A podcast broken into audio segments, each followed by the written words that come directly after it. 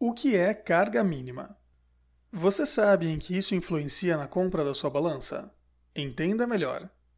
O Inmetro, por meio da Portaria 236, lei que regulamenta as balanças no Brasil, define carga mínima para as balanças aprovadas, balanças que podem ser comercializadas no Brasil, da seguinte forma: Item 3.1.2 Valor da carga abaixo do qual os resultados das pesagens podem estar sujeitos a um erro relativo excessivo. Isso quer dizer que em uma pequena faixa inicial na escala das balanças pode-se obter um erro muito grande percentualmente. Para entender melhor, veja os dados e exemplos, começando pelos níveis de carga mínima determinados pelo Inmetro. A tabela disponível no meio do post relaciona as classes de exatidão com a carga mínima, na qual o valor de divisão de verificação E é substituído pelo valor de divisão real, D. Como exemplo, veja o cálculo da carga mínima de uma balança classe 3 com capacidade de 6 kg com divisão de 2G. E igual a D igual a 2G. Pela tabela disponível no meio do post, constata-se que a carga mínima para ela é de 20E, igual a 40G. Ou seja, do ponto de vista legal, não é indicado pesar cargas abaixo de 40 gramas neste equipamento.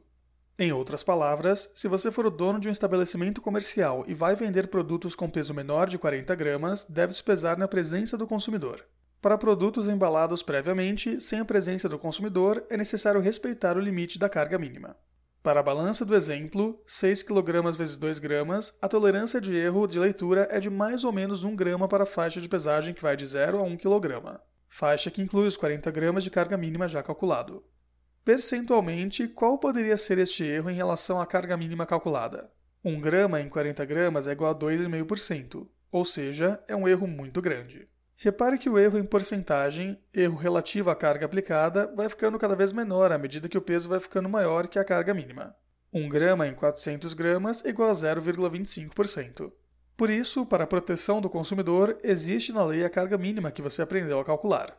O valor da carga mínima pode ser encontrado na etiqueta de identificação de todas as balanças comercializadas legalmente no Brasil.